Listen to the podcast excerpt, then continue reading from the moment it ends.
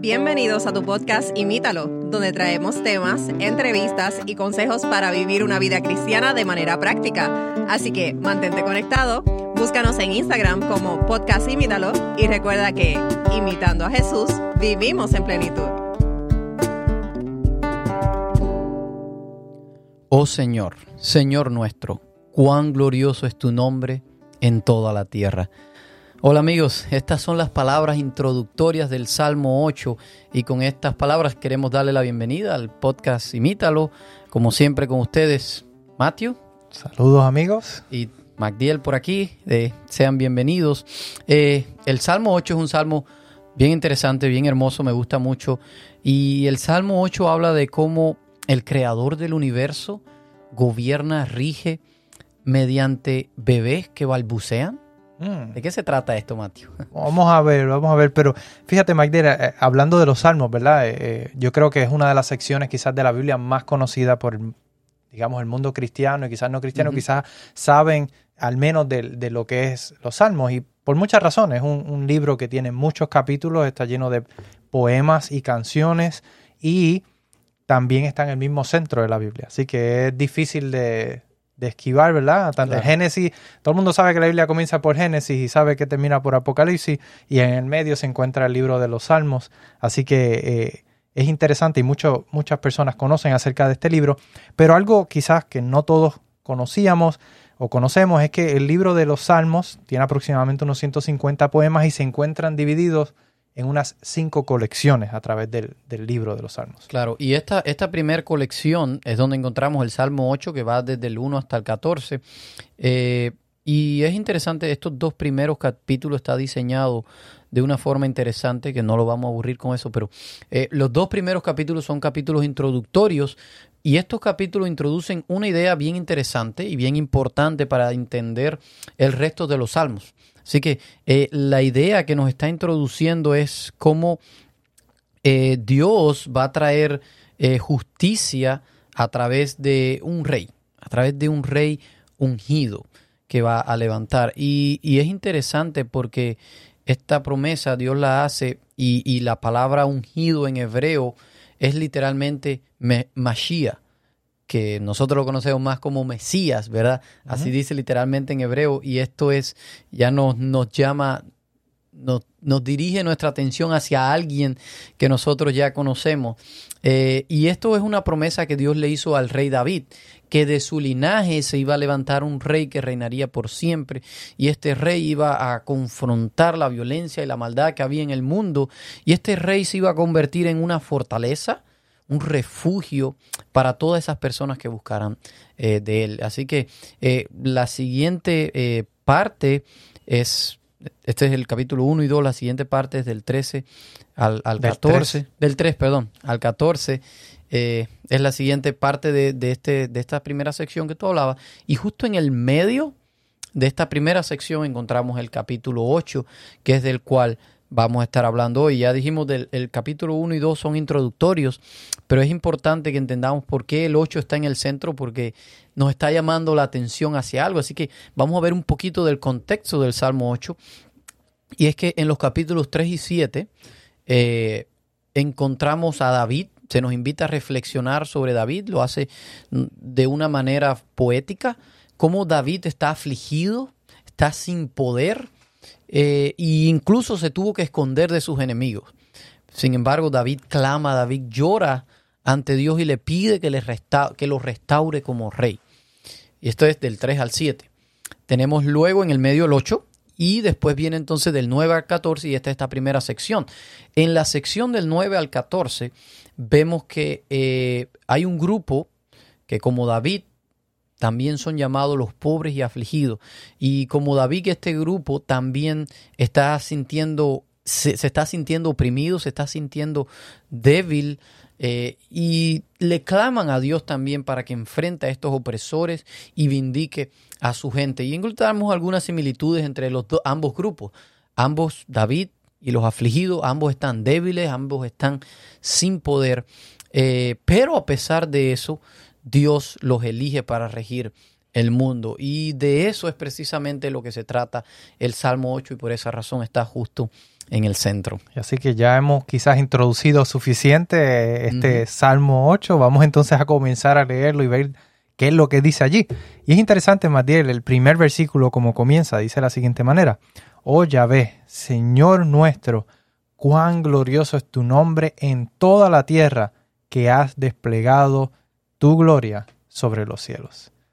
Mira qué impresionante como comienza este, este capítulo y este primer versículo nos dice que Dios es precisamente rey de toda la creación y podemos ver la manifestación de su poder en todo lugar. Allí menciona en la tierra y también en los cielos. Así que vemos allí la grandeza del poder de Dios. Y no solo esto, ¿me Es interesante que esta misma frase que está usando en el versículo 1 también se utiliza en el último versículo del capítulo. Y esto en, un contexto de un poema se conoce como inclusivo y es que básicamente se utiliza, o sea, hace eso para resaltar un punto importante. Y el punto importante que se está resaltando en este eh, versículo, en este capítulo 8, es el poder de nuestro Dios, que lo podemos ver en toda la creación.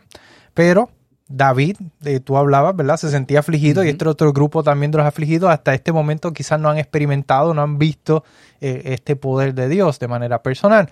Así que el resto del Salmo trata sobre esto y, hay dos secciones eh, que van paralelas y en la primera se nos trata sobre eh, trata sobre los más débiles y cuando tú piensas lo más débil, Martiel, ¿qué, ¿qué te viene a la mente? Claro, sin lugar a dudas, el versículo menciona, y ya lo decíamos al principio, bebé que balbucean. Para mí no hay nada más indefenso y lo pude experimentar cuando por primera vez cargué a mi bebé mm. y, yo tenía hasta miedo de cargarlo porque me parecía tan indefenso, tan, pequeño.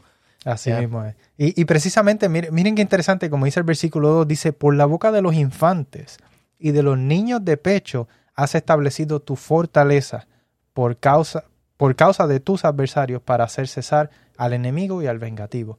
Mira qué interesante, Matías. Aquí está diciendo este versículo que por la boca de estos débiles e indefensos, los infantes y los bebés de pecho que, son recién nacidos, por medio de ellos ha establecido tu fortaleza, tu fuerte, tu, tu castillo, tu lugar seguro. Para vencer a, enemigos, malos, vengativos. Y enemigos fuertes. Enemigos. Y, ¿Cómo?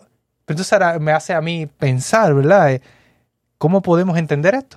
¿Cómo podemos entender este, este, este enigma, digamos, de, que a través de niños indefensos Dios va a vencer enemigos fuertes? Así mismo, Matthew. Y, ese enigma es descifrado en la siguiente sección. Decía que habían dos secciones. La siguiente sección de este capítulo eh, nos dice, cuando veo tus cielos, obras de tus dedos y la luna y las estrellas que tú has establecido, digo, ¿Qué es el hombre para que te acuerdes? Y el Hijo del Hombre para que lo cuides.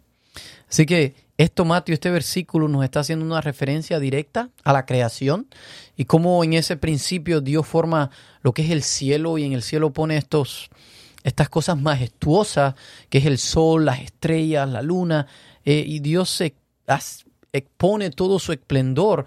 Pero después en contraste tenemos a esta criatura que Dios forma del polvo insignificante.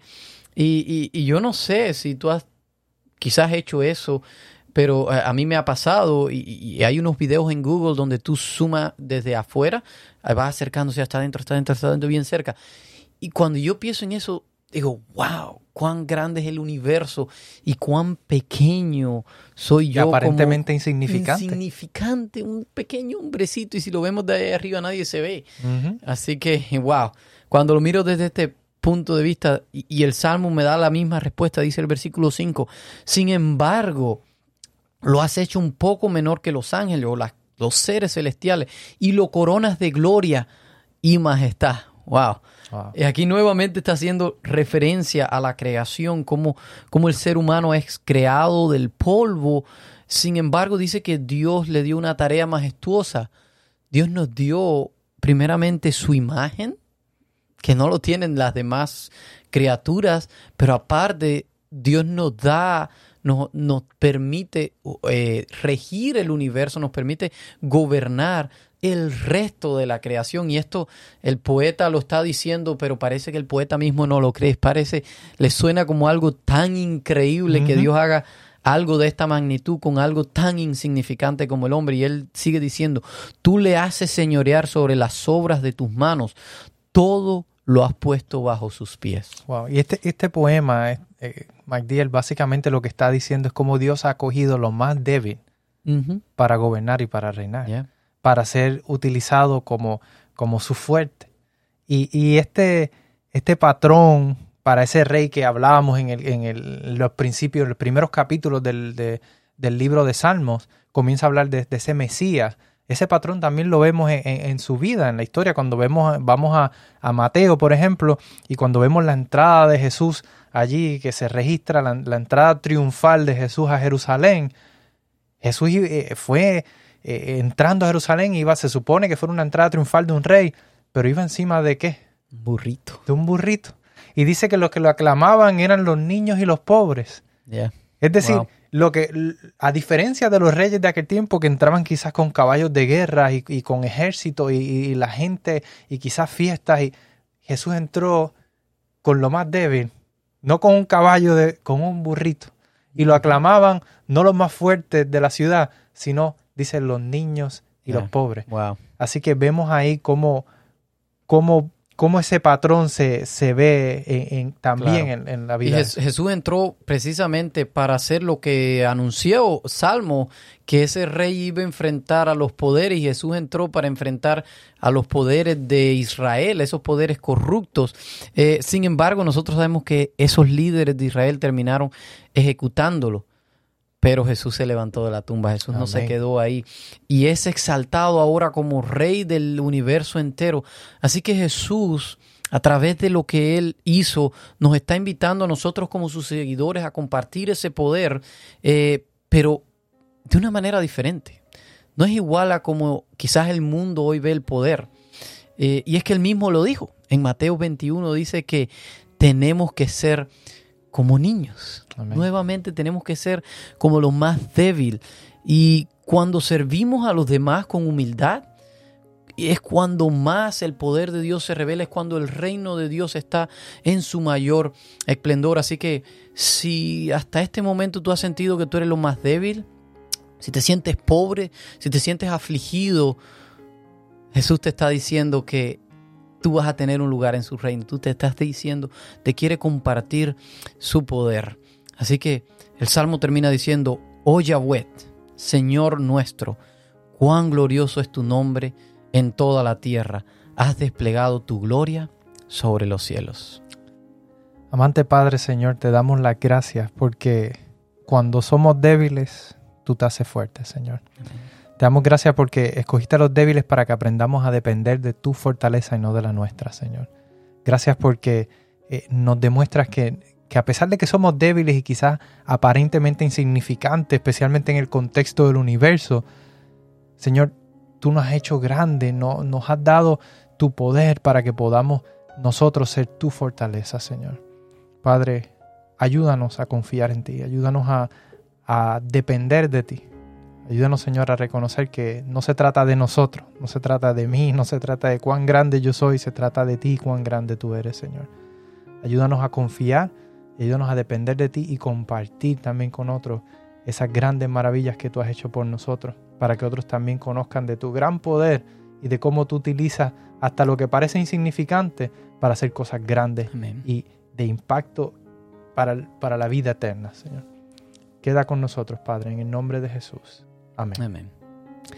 Bien amigos, esperamos que este episodio donde discutimos este salmo pueda haya sido de bendición, podamos hayan aprendido con nosotros, ¿verdad? Eh, acerca de la grandeza de Dios y esperamos que, que puedan también compartir esto con, con otras personas. Les esperamos. Nos vemos. Gracias por escucharnos. Envíanos tus preguntas y o sugerencias a través de Instagram a podcastimítalo o por correo electrónico a imítalo.wpssda.org.